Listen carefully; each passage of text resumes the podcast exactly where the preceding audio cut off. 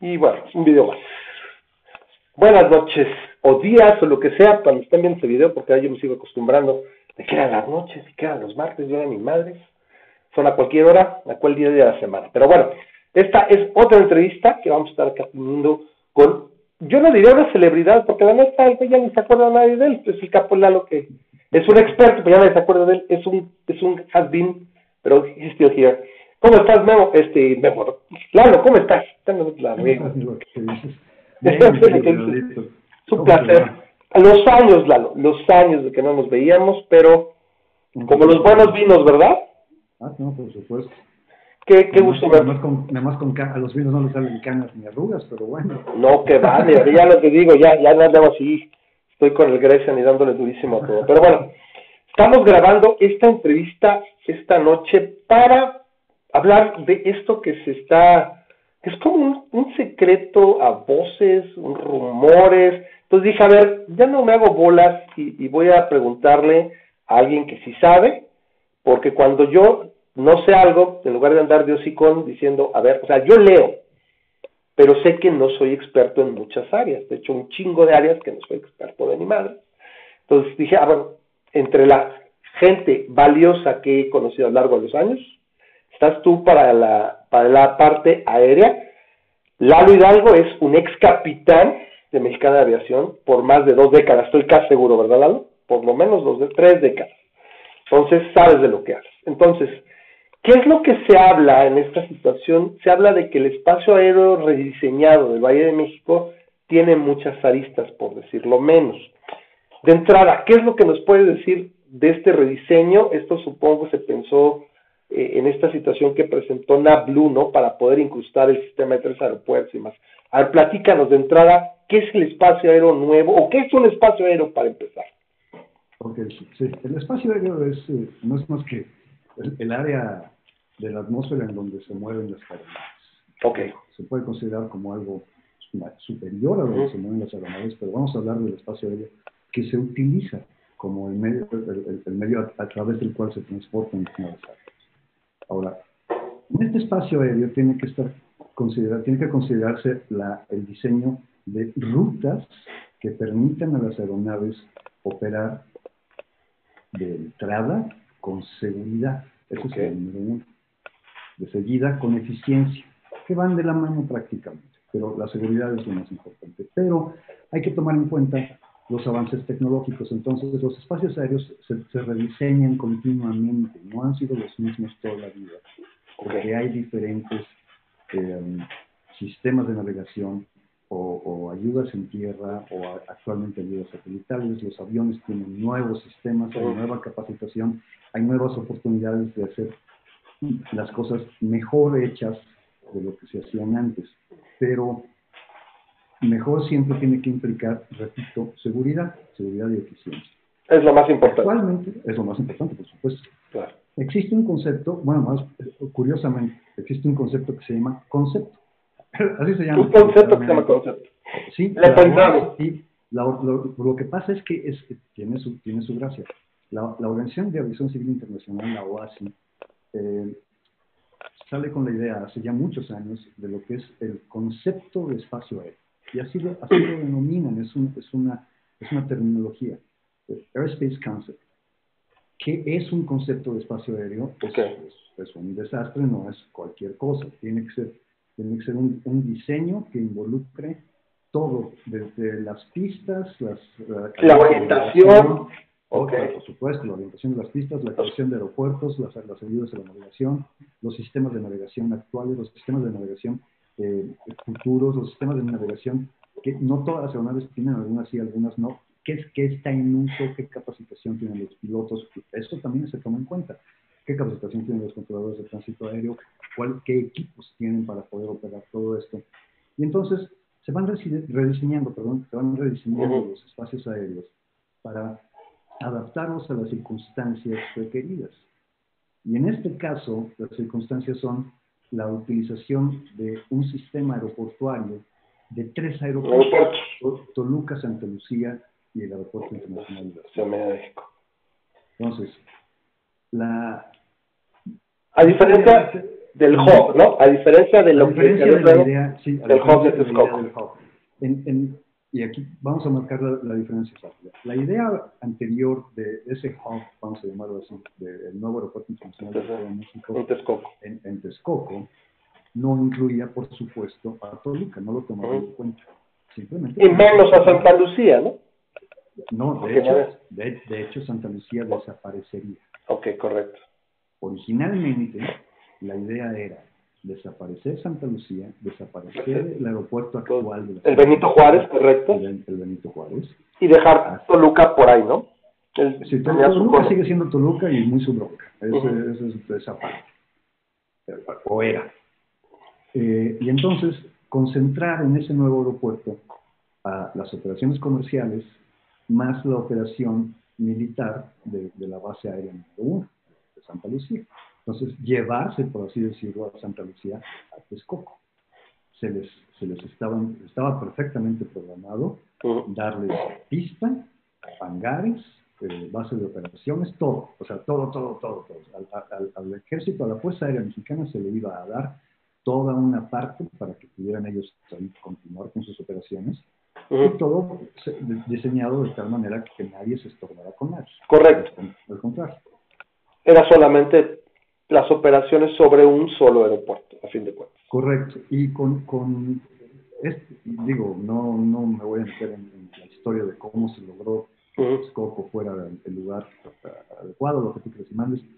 Esas historias de política y de logística te las dejo aquí, para que tú las critiques, pero la cosa es que curiosamente se llegó a, una, a, un, a un consenso. idea, a, un consenso, pero, pero una idea excelente, porque las otras zonas donde estaba la intención de hacerlo, no Tizayuca, Tizayuca, Atenco, Atenco. En alguna época incluso Pachuca. Pachuca. Este, y eh, Santa Lucía. Santa Lucía en algún momento también se va. En algún momento medio se tomó. Pero fue al principio y luego, luego se desechó, ¿no? Digamos que alguien, lo comentó, pero realmente no fue algo tomado muy Así que, ¿y Santa Lucía? ya, güey, ¿Así? Sí, casi, casi. Más o menos. Casi, por, diferentes razones. ¿no? La cosa es que Texcoco presenta, presentaba, o sigue presentando, una, una oportunidad extraordinaria de hacer algo extraordinario. Para, para una situación que realmente ya, ya es, urgente diferentes razones. El, aeropuerto de la Ciudad de México se está hundiendo, está viejo, las terminales ya no son lo que eran antes, pero aquí viene un punto muy importante. La ubicación del nuevo aeropuerto en Texcoco permitía establecer una infraestructura de comunicación carretera,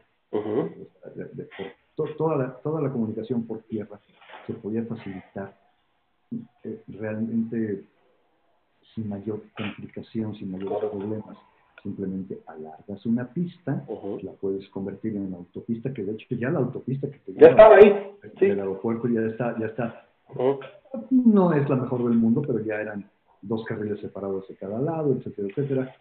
Entonces, ah, se podía modernizar todo ese asunto, incluso se abría la oportunidad perfecta de abrir eh, eh, eh, vía férrea tren, metro, lo que fuera, sin, Porque era problemas. Nada más extenderlo, ¿no? Era extenderlo, nada más.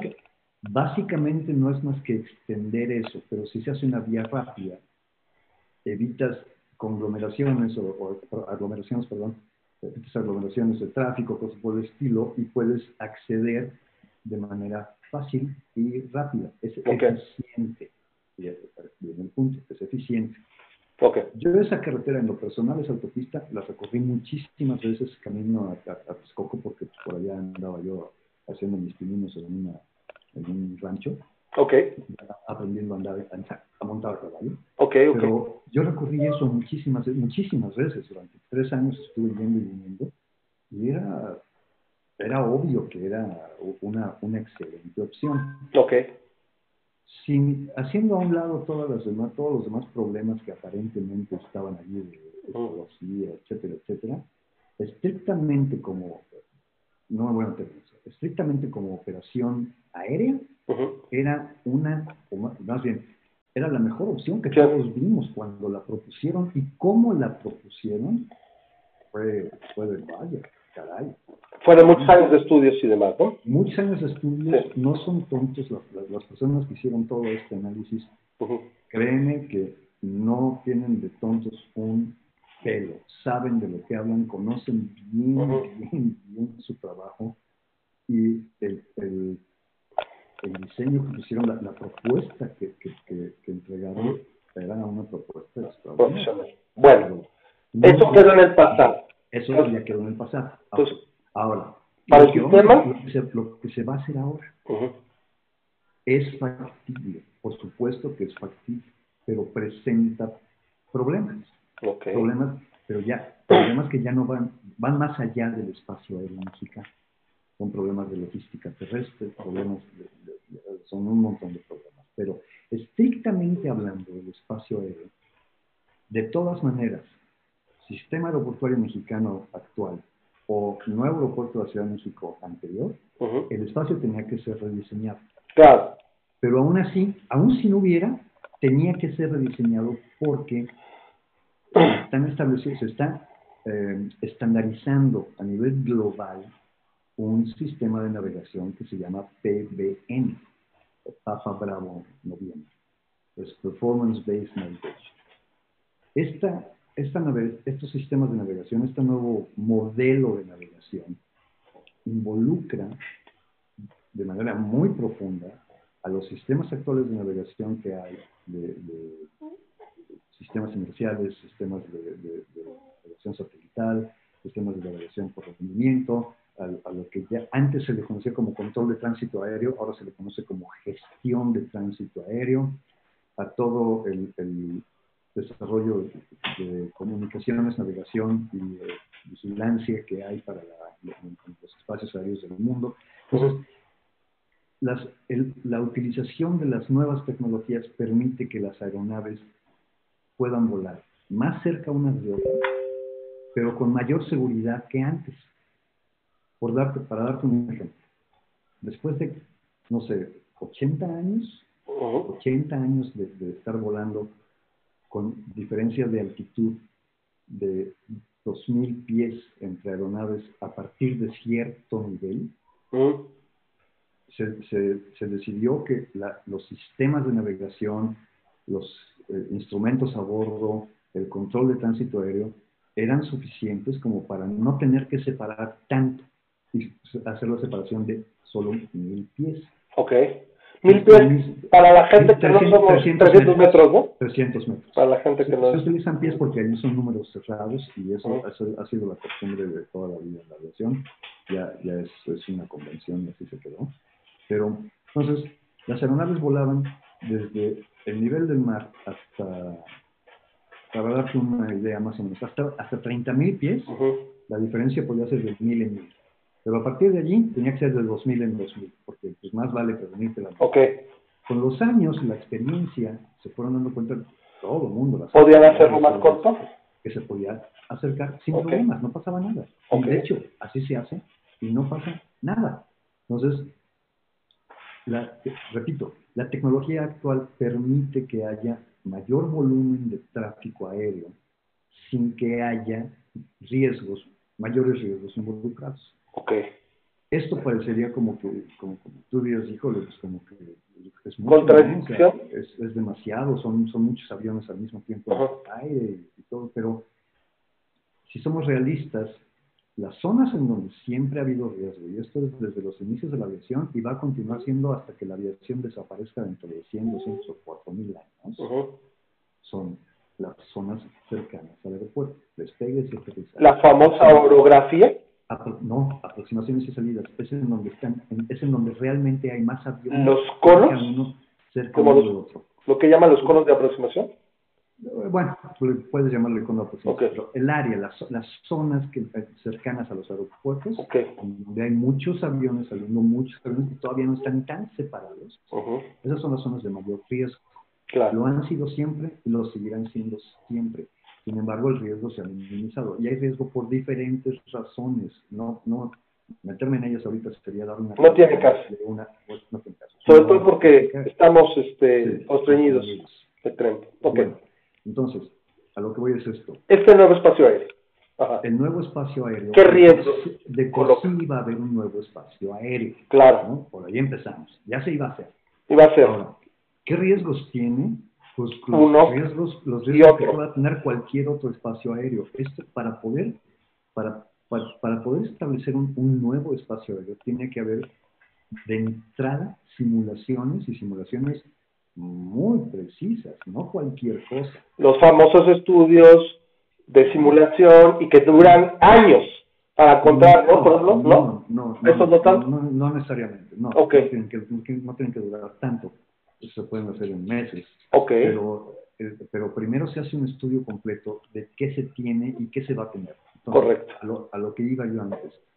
La el nuevo modelo de navegación era algo que ya desde 2008 estaba contemplado y que tenía que, a partir de 2014 se estableció como una obligación para todos los estados integrantes de la OASI, que esperaban que estuviera ya implementado en 2016 o 2018 a más tardar. Ujú. Entonces, actualmente, ¿Ya tomando en cuenta Texcoco? ¿O a cuál te refieres? tomando en cuenta que quien fuera, cualquier país del mundo, cualquier lugar del mundo, para estas fechas ya tenía que tener todos los aviones del planeta, todos los espacios aéreos, Ajá. implementado el sistema de navegación. Ah, claro, los instrumentos nuevos famosos que, que tienen los, los, los, Aviones, los equipos. en tierra, Los equipos y todo. satélite, todo lo que tú quieras. Entonces, lo- Ok. la nueva navegación aérea en el mundo requiere era un, este- era un proceso que ya estaba en camino, o sea, que ya, ya, está- ya era requerido. ¿ok? Bueno, entonces, esa nueva navegación aérea, por supuesto, que va a generar rayones en la gente, porque siempre pasa lo mismo. Cada que hay un cambio, cuando nos cambiaron la separación de 2.000 a 1.000 pies, todos los pilotos dijimos, "Uy, ¿cómo? Espérame, no dame chance. Porque pues, es natural, completamente natural. O sea, los cambios son estresantes y dices, híjole, no estaremos buscándole cuatro pies este, Al- al- al- al no, araña. cinco. bien. No, Ok. a la araña, a la- a la araña. La- la- le quitamos, le quitamos. O, o tres al gato, o lo que sea. Pero es, es normal. Y con el tiempo te acostumbras y dices, pues no, no pasó nada. Realmente no hay, no hay mayor bronca. Funciona, está bien diseñado, está bien planeado. No es- Este es el caso con este, este nuevo porque... absolutamente. Los nuevos, Ok. este, absolutamente. Oh, El, el rediseño del espacio aéreo no está pensado al idiota. ok. Y ahora, además, además, están involucrados allí el colegio de pilotos, el Ujú. sindicato de pilotos, Ok. la OASI, IFALPA, la IATA. O sea. NAVLU me importa un reverendo cacahuate. ¿Saben? Conocen su chamba. Ujú. Airbus también. Pero están involucrados grupos de, de- de- de expertos que en dado caso, si esto, además, esto también es un periodo que permite probar ciertas cosas. Ujú. No se está jugando con, con, con la seguridad de nadie, no hay riesgos, Ok. pero sí hay cambios que, lógicamente, por más simulación que se hagan, no todos los cambios van a brotar o brincar inmediatamente. Entonces, por ejemplo, ha habido reportes de gente que dice, es que ahora pasan muy cerca de mi casa los aviones. Sí, se- se quejan de que hay- Si tú, si tú hubieras vivido en la del Valle, también hubieras visto que pasaban muy cerca los aviones de tu casa en la aproximación. Lo que pasa es que no vivías en la del Valle y no lo veías. Ahora lo ves porque los aviones pueden bajar Por el... o más, porque tienen la capacidad de hacerlo. Ujú. las nuevas aeronaves tienen capacidades Y se quejan de, de la- comparadas con las de hace 20, 30 años. se quejan con la contaminación auditiva. Ahora, eso es otra cosa. Ahí, por ejemplo, si efectivamente hay contaminación por ruido, que no estaba contemplada, Claro. o, o- es más, sí podía haber estado contemplada, pero la vida real es otra. Ujú. más simulaciones que hagas, puedes toparte. La, la vida real te va a decir, güey, esto no está funcionando. Ok, se modifican las, las cosas. Se ponen, se ponen otro, otro tipo de restricciones. Y eso ha sucedido en lugares como San José, eh, de, en- De Costa Rica. California, Ah, San José, ok, California, California. este, San Francisco, muchos lugares en California donde la gente se queja amargamente del ruido, el- el- el- el- la contaminación por ruido, se han modificado las llegadas, las salidas y todo eso. Entonces, es hasta flexible este nuevo... Ah, no, totalmente. Espacio. Tiene que, tiene que ser. Ok. Tiene que ser flexible. Y de hecho, no, no solo es flexible, de entrada ofrece diferentes opciones dependiendo de, dependiendo de las circunstancias. Ok. Hay diferentes tipos de llegadas. Y entonces, si el controlador de tránsito aéreo o los, controladores están viendo que pues, no hay bronca porque nada más hay cuatro aviones, pues hacen un tipo, un tipo de llegada que les permita o sea, con facilidad y, hasta ahora okay. ahora le llegue. Pero si hay muchos aviones, se utiliza otro tipo de llegada que permita el flujo seguro de todas esas aviones. Entonces, te voy preguntando en sí de lo que la, lo que la prensa ha manejado, entonces vamos a ver qué tan tendencioso es, porque tenemos una idea y tú me estás diciendo que a lo mejor es, es otra situación. Primero, que supuestamente se está gastando más combustible y las compañías se están quejando, ¿no saben? O se lo, sacó de la, sacaron de la manga. O sea, es menos deficiente. Yo siento que se lo sacaron de la manga, no por, por diferentes razones. Y ahí te va, ahí te va. el, nuevo sistema de navegación, el PBN, permite, y esto es una maravilla, neta maravilla, permite que, que, haya descensos desde que se inicia el descenso de la nave, que el avión vaya completamente desacelerado hasta que llega a la parte final de la aproximación cosa que antes los sistemas de navegación no lo permitían mucho y tenías que bajar escalonado. Entonces, bajar escalonado significa desacelerar, no, no ahorras combustible, pero a la hora de nivelarte, acelerar para mantenerte nivelado, ahí gastas combustible. Y otra vuelta a bajar, ok, vuelvo a ahorrar, y otra vuelta a nivelar. ese, tipo, ese tipo de aproximación escalonada siempre fue un gasto de combustible para las empresas. ¿Y ahora dices que no? Los pilotos de toda la vida cuando las condiciones lo permitían, si no había tráfico, si estaba visual, solicitábamos aproximaciones directas al aeropuerto. Y entonces hacíamos una aproximación sin escalonamiento, completamente desacelerados. Y les ahorrábamos combustible a las compañías, pero en condiciones de seguridad, sin tráfico. Ahora se puede hacer en condiciones de seguridad con tráfico. Es maravilloso. Entonces, ahora ya puedo tener 20 aviones haciendo aproximaciones de alto rendimiento, de gran eficiencia de, combustible, sin mayores problemas. Pero, pero, de nuevo, mandan la nota de que las, las, compañías se están quejando, sin embargo no dicen qué compañía y cuánto. Entonces pareciera a mí me suena a mí me suena a chisme, a mí me suena que sí se lo sacaron de la manga o que alguien este, de la empresa que no está involucrado con, el área de combustibles dijo, estamos gastando más combustible. O incluso un piloto a lo mejor, no lo sé. La cosa es esa, que no lo sé. Y ahí viene el problema. Cuando, ¿cómo le puedes refutar información a alguien? Que no sabes, que, no parece que, cuente. ¿Cómo, puedo, ¿Cómo puedo decir si, alguien, si quién lo dijo? Y no me dices quién lo dijo. Ok. Ahora, otra cosa que se habla, esto de que están volando más cerca de los cerros y que las virajes son mucho más cerrados. y, y, todo y, voy, y lo voy a ligar de una vez con esto otro, que dice, ahorita todos sabemos que después de que empezó la pandemia, se desplomaron muchísimo las operaciones. Tan es así que tenemos Interjet ya cascabeleando y a ver si no corre la suerte de, de otras aerolíneas. Y se habla de que, ok, son complicados, sí, como dices, pues la resistencia al cambio, todo lo que sea, ya a lo mejor es... Pero ¿qué va a pasar entonces? Y esto sí lo sabía desde antes, de que si eventualmente la idea de Texcoco y todo es, pues para aumentar de manera fuerte las operaciones, hablaba de llegar en algún momento a 130 millones de operaciones o algo así al año. Ese era el top de Texcoco. Y dicen, bueno, ok, eh, el, la Ciudad de México hacía, no sé, voy a hablar porque no me acuerdo, pero creo que hablaba, creo que ya estaban haciendo 50 millones de operaciones y eran muchísimas, ya era una saturación brutal. Entonces dicen, este espacio aéreo es factible, es muy nice, tiene los instrumentos, todo de pelos, pero ¿qué crees? Cuando te acerques a esas operaciones, le tienes que bajar. Entonces, ¿cuál es la lógica? O me vas a decir si se puede llegar a esa cantidad de operaciones en el sistema de tres aeropuertos. Depende. O, vas a, de, qué depende? Aquí, aquí depende de cómo dividas la, eh, los, los, vuelos. Si tú separas geográficamente el área de la Ciudad de México con el área de Santa Lucía y, diriges ciertos vuelos de ciertas áreas del mundo a Santa Lucía y otros vuelos a México, no hay problema. Okay. Aunque sí no dan para el volumen que se calculaba aún juntos, no dan el volumen que se, que se esperaba. Correcto. Yo había oído que llegaría un momento en que ya no da y que era alrededor de 80, 70 y tantas operaciones.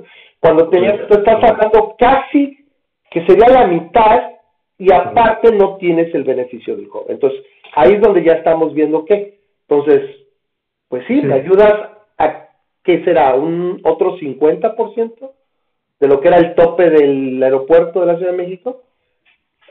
Eh, Por tal, decir. vez, tal vez un poquito más y depende 60%. también de qué, cómo involucran a Toluca. Correcto. Entonces, la, la cosa es eso, que eh, alre- entre los tres aeropuertos tendrán en su mejor momento, momento. si lo hacen bien, tal vez, tal vez cerca de una capacidad a los de los 90 millones de... de Cuando se hablaba que Texcoco llegaría 140. hasta 140 en su última etapa, ¿no? Iba a empezar creo que con 70, algo así empezaba, 60 y tantos. De hecho, brincaba, inmediatamente brincaba a las 60 y tantos millones. Sin problemas. Ahora, ok. No, pues, Entonces ya vamos no. acercándonos, que además si agregamos, entonces, como que esto parece que fuera más para echarle más tierra. No es tan alarmante Sí. esta situación No, de, no, de- no del es. coraje de los pilotos o que fuera más peligroso. Sin embargo, si quisieras extender muchas de estas operaciones, se llegaría a ser peligroso. No, no, sí métele 95, métele. Ahí sí podría ya hacer algo situación para Eh, poder alcanzar eso. Sí, pero esto ya estás hablando de algo que no, No sabes. lo- no lo haría. No ha pasado, No, el, mismo CNEAM no lo haría. Ok, Y además, algo que el otro día lo platicaba yo también en un chat, en un, en- en un canal de YouTube, eh, que, que poca gente toma en cuenta. ajá, El, hay un número, hay, hay una limitación natural para las operaciones de un Ujú. aeropuerto. Y esto pues lo puedes hacer sumando las operaciones de dos, tres aeropuertos si quieres, ¿no? Pero es el número de plataformas. ¿Cuántas plataformas tengo disponibles? Ese es mi número máximo de aviones que puedo tener en tierra saturando mi aeropuerto. Entonces vamos a suponer que tengo 200 plataformas entre Santa Lucía y Oh. México y, y Toluca. Vamos a suponer. Ok. Hay 200. Entonces, es lo más que puedo, tener 200 aviones parados al mismo tiempo.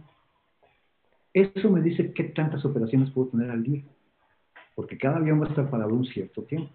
Y si están parados mucho tiempo, les están partiendo el queso. Entonces tienen que Claro. entrar, descargar.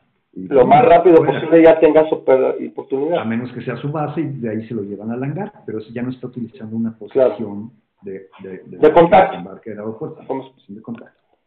Entonces, el número de plataformas disponibles para embarque y desembarque, ese es el número que restringe a las operaciones aéreas. Tan, tan. Ahí restringes las operaciones aéreas. Entonces, con eso me das el número y, y calculas más o menos cuánto tiempo por, por, por día, o sea, cuán- más bien, qué, qué, tanta, qué tanto tiempo va a estar la aeronave utilizando ese espacio en, en plataforma. Ujú. Vamos a suponerle, no sé, dos horas. Ok, Eso significa que tengo un máximo de 12 por, por plataforma. Tengo 200 plataformas. Tengo un máximo de 2.400 utilizaciones diarias. Eso me da un máximo al año. Tan, se acabó. Ahí está mi número. Ahí está mi número máximo. No puedo hacer más. Por más que quiera, no puedo hacer más. Entonces, hay restricciones que, que, que hay que tomar en cuenta. Entonces, por eso mismo te dice, pues no, no van a poder decir, oye, métele más, más, más operaciones. Simplemente ¿Qué no. crees, güey? No puedo, está, está lleno el aeropuerto, no puedo aceptar un vuelo más. Punto. ok. O sea, oye, que, ahí viene el KLM, no hay dónde estacionarse, Pues se vaya a ok, Acapulco. Correcto, se desvía. O sea, Entonces, No hay casos- cosas, todas no hay- hay que considerarlo. no hay casos, perdón que te no hay casos entonces realmente de que, como imaginamos la gente mundana, no, chorre aviones, ¡pua! porque van a meter más, o sea, no. Entonces, Santa Lucía no es tan grande como hubiera sido Texcoco, entonces partimos de ahí, las posiciones de contacto, etcétera, no, simplemente es, o, o parece que fue, la cancelación tuvo un costo fuerte, Uf, la construcción es un costo fue- fuerte. Entonces es como, como casi, casi diríamos, es el socialismo es uno de los caminos más ojetes y tortuosos para llegar al capitalismo. O sea, le dimos la vuelta y no va a ser, y no, y no va a ser lo que pudo haber sido.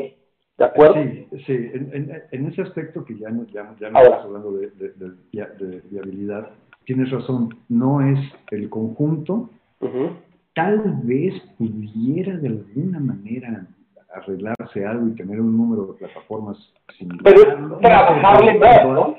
Sí, pero lo que voy es esto, la eficiencia que ofrecía el otro, estos no la alcanzan. Fue mayor. Y el gasto, que también uno de los... O sea, no vamos a revisar ahorita, porque eso yo creo que es, como dices, parte de otro programa para nosotros, no video.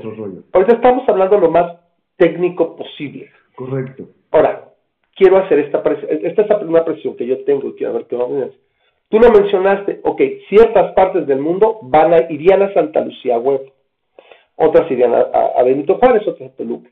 Yo me acuerdo de que en un tiempo, por ahí de los 2010, 2011, se quería que Toluca absorbiera muchas operaciones, pero simplemente la gente no quería volar a Toluca. Y en cuanto se liberó Mexicana, todo el mundo agarró sus posiciones, yo me vengo al aeropuerto, ¿por qué? Porque era mejor negocio. Ah, es, absolutamente, absolutamente. Entonces, simplemente, ¿qué va a pasar? No, pues, mientras pueda volar, yo no quiero volar, no, no quiero tener ahí, es que tienes que ir allá. Oye, güey, pero es que llevo el, el avión, lo llevo a la tercera parte de su capacidad o algo, no me sale. O sea, el mercado, la, mano invisible va a venir a darle lata al gobierno, ¿no? Porque decir, bueno, totalmente ¿Ese es el Waterloo? en parte. Toluca es una muy buena opción para la gente que vive al norte de la Ciudad de México, bueno, más bien al, oeste, al, oeste-noroeste de la Ciudad de México, y que tienen vía de acceso fácil y rápida para llegar al aeropuerto de Toluca. Okay. Que les cuesta, que para ellos es más rápido llegar a Toluca. Que cruzarse la ciudad. Que, cruzarse la ciudad. Nada más que ahora viene aquí. Yo me acuerdo, yo, lo viví. claro, yo, sí. La pregunta es, ¿y entonces qué? ¿Voy a dobletear vuelos? Vaya usted a Monterrey desde Toluca o desde la Ciudad de México. Escoja usted. Yo como empresa, como línea aérea, voy a poner dos vuelos, uno desde la Ciudad de México y, otro desde Toluca, al mismo lugar, a la misma hora. Para dos tripulaciones. Dos tripulaciones de tierra, dos desktops, dos... El combustible, brother. Ah, ok, también. El combustible que me voy a gastar, toneladas de combustible de uno y toneladas de combustible del otro, cuando pues, saco uno y lo, lo retaco, si voy a mandar un a319 aquí y un A319 acá, pues mejor me compro un 330 y lo mando el 330 lleno desde aquí, punto. Correcto. O sea, ese tipo, ese tipo de, de, logística, de, es lo que se escapa. De, consideraciones, pues por el amor del cielo, las, las, por algo las empresas pegaron de brincos en cuanto salió el torque. Por algo. Claro. Porque vamos a poner a, completamente de lado lo que puede hacer una empresa de aviación, que lo conozco muy de cerca, algo que no quieren es perderlo. Claro, ya lo están haciendo. Es un negocio. Para ellos es negocio, así de simple, así de sencillo, es negocio. No están dándole un servicio social a nadie. Es un negocio que sí tiene, sí cumple, por supuesto cumple un servicio social, nadie dice que no. Pero si no es viable va a desaparecer. Y que tiene consecuencias políticas muy interesantes para las empresas, lo que tú quieras y mandes. Pero ellos no están allí para regalarle nada a nadie. Eso no, no, no, van, no van a regalar su trabajo, su dinero, no lo van a tirar. No, Entonces, y no es que ni siquiera puedan. Si pierden, pues desaparece. O sea, la, única empresa que puede perder dinero siempre es el gobierno. Ah, claro. O sea, y eso no pasa. Por supuesto. Ahora, hay algo que a, mí no me ha quedado claro nunca porque por más que le he rascado, no he encontrado ninguna información de algún proyecto ya bien hecho, ni siquiera en el estúpido libro, ay, perdón, de este Río, Bo, este, el libro aquel del ah, sistema mexicano. Entonces los aviones no se repelen solitos. Eso ya queda muy claro. Déjame, déjame acuerdo de mi manual. no, no. no. Sí, pero este no me ha quedado claro, yo no he leído en ningún lugar exactamente qué vuelos van a llegar a qué aeropuerto. Eso ya tendríamos que saberlo a esta altura del pero, pero ya, por supuesto que sí. Entonces ahí está un problema. Esto, esto supuestamente lo van a abrir dentro de un año. Santa Lucía va a estar abierto en marzo, marzo creo, sí, ¿no? Del 2022. Del 22. O sea. O sea, literalmente habrían construido, para lo que yo he leído, poco mucho, un aeropuerto desde su concepción, y bueno, el famoso se construye de arriba para abajo, orientación de piso, se hablan en promedio, así un aeropuerto rapidísimo es de 6, 8 años. Es lo que yo he leído. puede ser más, puede ser menos. Depende, del, depende del tamaño del aeropuerto, el número de pistas. Depende, depende de eso. Un aeropuerto, como Santa Lucía, ¿cuánto crees que hubiera sido algo medianamente adecuado? Creo que son dos nada más. Dos y la militar, creo. Está por acá. Pero entonces se va a reencarpetar. Okay. Un aeropuerto así,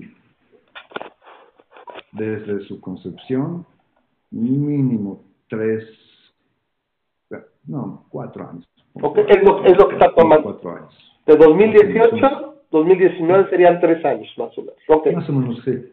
Pero, pero la cosa es que, bueno, sí, digo, hay, hay muchas cosas, pero ahora viene también la infraestructura al lado. Te voy a poner un ejemplo rápido. Denver, hace mil años. Se operaba el, aeropuerto de Denver, el, el, Stapleton, en, cerca de la ciudad. Era un aeropuerto, bueno, maravilloso por un lado, a todos nos gustaba aterrizar allí porque era horrible, espantoso, la cosa más horrible del mundo, unas turbulencias brutales. Pero decidieron, pues, este, se, saturó, está muy cerca de la ciudad, decidieron hacer un aeropuerto bueno, más lejos, maravilloso, minimalista, precioso, con unas pistas de poca su abuelo. Lo primero que hicieron fueron los freeways, enormes unos freeways maravillosos que te llevan en cada mayor aeropuerto. Ese tipo de cosas son las que son tremendamente importantes. Durante, es parte de, es parte de la construcción de un aeropuerto, es parte de la logística atrás de la construcción de un El aeropuerto no es nada más el aeropuerto, es la comunicación al aeropuerto. Pues lo que elude, ¿de qué me sirve llegar de un vuelo de dos horas, por ejemplo, o tres, y voy a tener que, si tengo que hacer una, un transbordo, ¿no? Hacia o desde. Y es el meollo, ¿no? Lo único que se tiene es casi casi la autopista de Pachuca, que es un estacionamiento a ciertas horas, y no veo ahorita nada hecho, ¿no? Para abrir en un año. O sea, va a abrir. Sí, no, no. Yo lo, lo, poco que he visto está pues, mal hecho y ha sido un desastre. Pero, pero esa es la cosa, que, que, que el aeropuerto o un sistema aeroportuario no es nada más ah, pues voy a hacer un aeropuerto, pues ¿dónde hay pista? ¿Dónde hay terreno? Ah, pues ahí hay terreno. Ah, pues pon una pista y un hangar y, una caseta de vigilancia, ¿no? ¿Y cómo le hago para llegar al aeropuerto, güey? Necesito... ¿O dónde me quedo? No salió mi vuelo.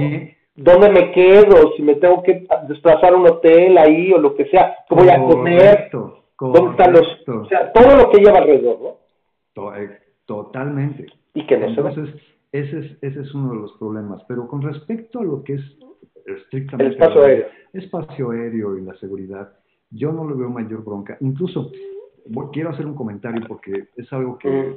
de una vez para que la gente... Estamos siendo lo más verídicos posible. Aquí en lo personal, ya sabes, claro, que a mí me caga el presidente y todos sus equipos, o sea, todo este gobierno me caga.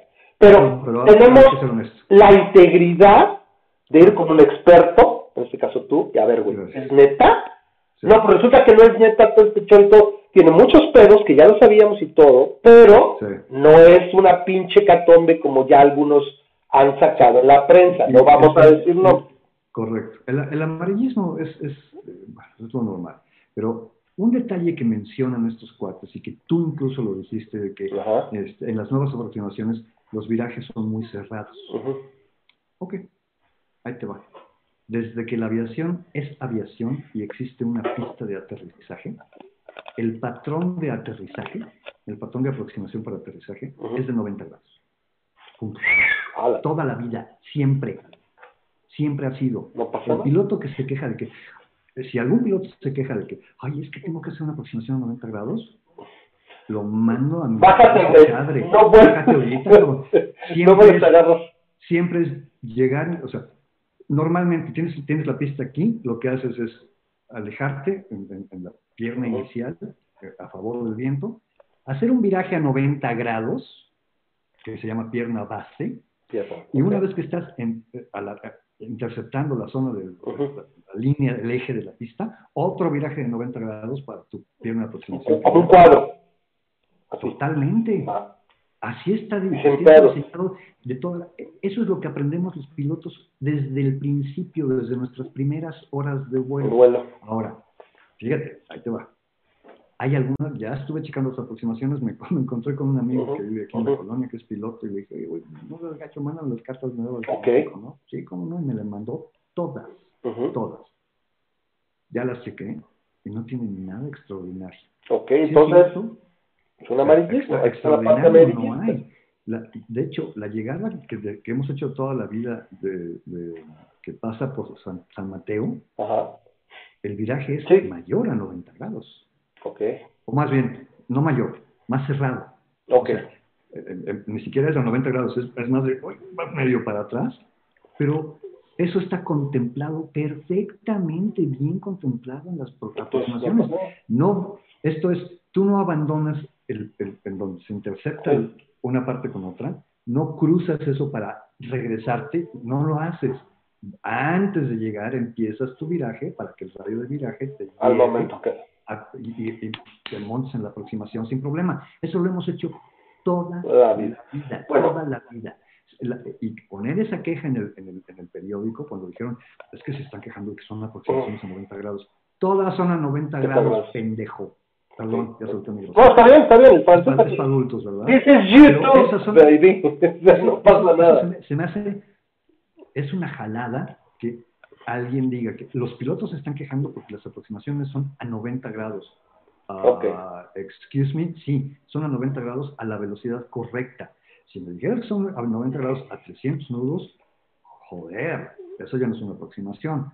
Pero son 90 grados a 160 nudos, a 180 No hay nudos. problema. De aproximación. Entonces- ¿Cuál es tu bronca? Entonces, a ver, entonces lo bueno es saber que al menos no hay un atentado a la seguridad. Eso es, No, no, es bueno no. saberlo. Pues queda claro que para nuestro auditorio, quien quiera reproducir por parte de este video, a fin de cuentas, no hay ni pedo. O sea, nos cae, por, por mucho que alguien nos caiga mal, ni modo. O sea, esta es la realidad. Entonces, no hay una, una, un atentado a la, a la seguridad. Ahora, No. mi última pregunta es, para ya cerrar, ya se nos va a acabar el tiempo. Nos quedan tres minutos. A ver, esta parte que se habla, por ejemplo, de Santa Lucía, y, pero en general, de que con el verano puede haber mal tiempo y se complica, ¿qué tal se complica para este nuevo espacio aéreo? Perfectamente mane- maniobrable y manejable, no hay problema. Ah, No, no, no necesariamente, pero... O sea, sí puede complicarse. to- to- sí, pero todas esas complicaciones tienen... ¿Estaban en cualquiera de los otros este, espacios aéreos? O, sea, el, el anterior o el que hubiera sido de Texcoco, no hubiera... el correcto, en Ok. lo que sea. Y, y Este no toda, complica más. toda, cual- toda complicación que se presente está contemplada y tiene limitaciones. Ok. Entonces, Si hay, también... si hay baja visibilidad, hay un límite para la baja visibilidad y a partir de cierto punto no entran los aviones. Si hay una tormenta, lo mismo. Y eso me lleva a lo último. Ajá. De las de las primeras situaciones que se habló y se descartó en su momento Santa Lucía era, o lo que se hablaba siempre fue, está muy lejos, la infraestructura y hacer el desmadre de los terrenos, todo de hecho están, ya tienen broncas con residentes y demás, Sí. eso no. Y la segunda es que es un terreno muy propenso a la neblina, muchas muchos tiempos del año tiene neblina, hay tolvaneras y en general el clima es más inhóspito que cualquiera de las otras opciones, llámese Tizayuca, llámese Atenco, llámese Texcoco. ¿Qué hay de realidad esto? Puede haber que, que también tengas menos operaciones a lo largo del año porque, oye, tengo un 15-20% de ese año que no puedo levantar porque está neblina, porque está acá. ¿Crees que ocurre? Desconozco, desconozco las Ok, ahí no te preocupes. eh, Ok. climatológicas. Te agarré en curva. No, no, no.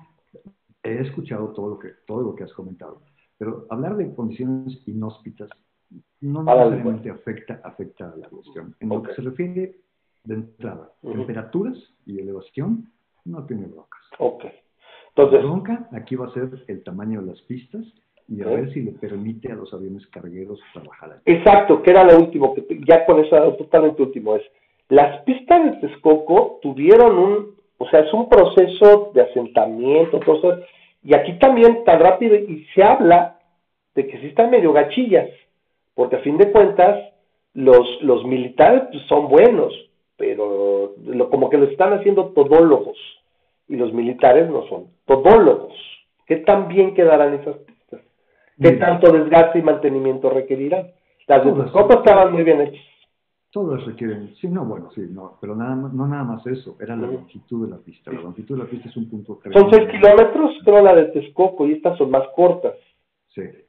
Entonces, este, Eso, eso era una, es una diferencia enorme, pero yo no, honestamente no creo que, que tengan problema con lo que es la construcción y el, mantenimiento de la pista.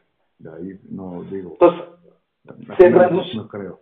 se reducirá lo que, como lo comentamos, es, estaba Toluca y Toluca nunca pasó de 8 o 9% de ocupación porque la gente no quería volar, o la gente, que, ¿qué es lo que nos falta? Dices, tú comentaste, ya nos queda, ya, ya, se nos fue el tiempo, ya quiero cerrar.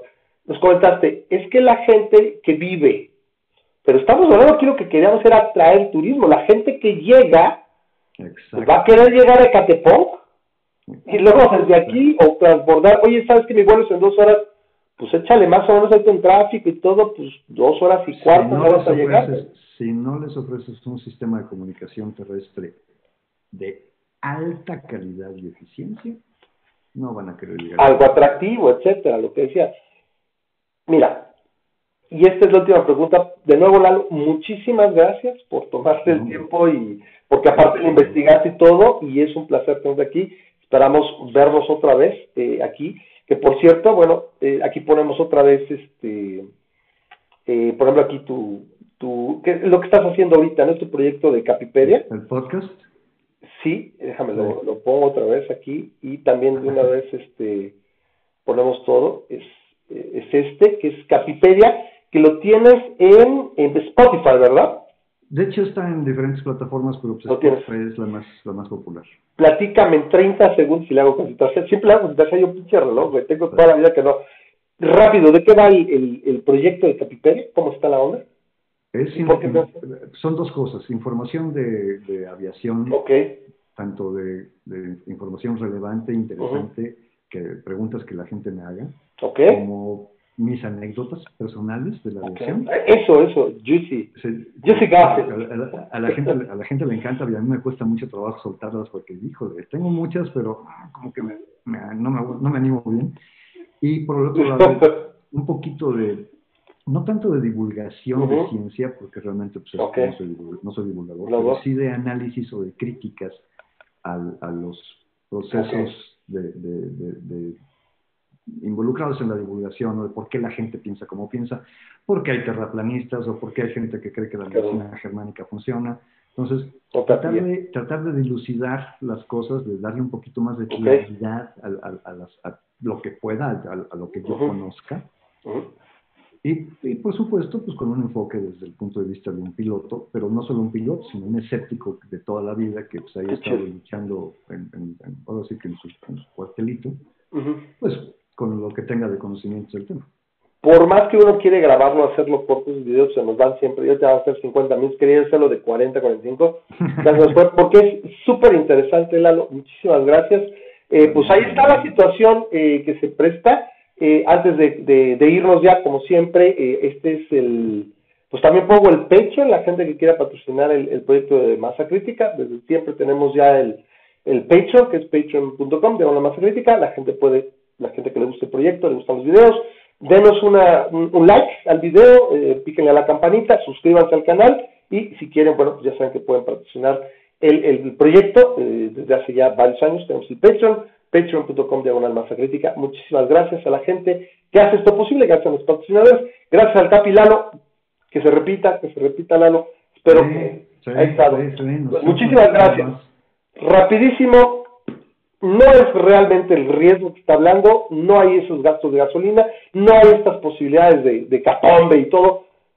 No es la mejor opción, vendrán otras situaciones. ¿Crees, ya para despedirnos, crees que pudiera Santa Lucía convertirse en otro Mirabel? El Mirabel este es el, que tenía en Montreal. ese es mi temor, Dorval y, Dorval y Mirabel. Eh, Dorval. hicieron, hicieron el, experimento, acabaron poniendo uno como exclusivamente ya de carga. Ok. Y acabó tronando. Y aquí, recuerda, times money, y eso es lo importante. Money, money, money. Nos vemos, Lalito. Muchísimas gracias, te agradezco. porque un gustazo. Así que el, el, el pleonasmo, un placer como siempre. Nos vemos entonces, gracias y hasta el próximo video. Que estés muy bien.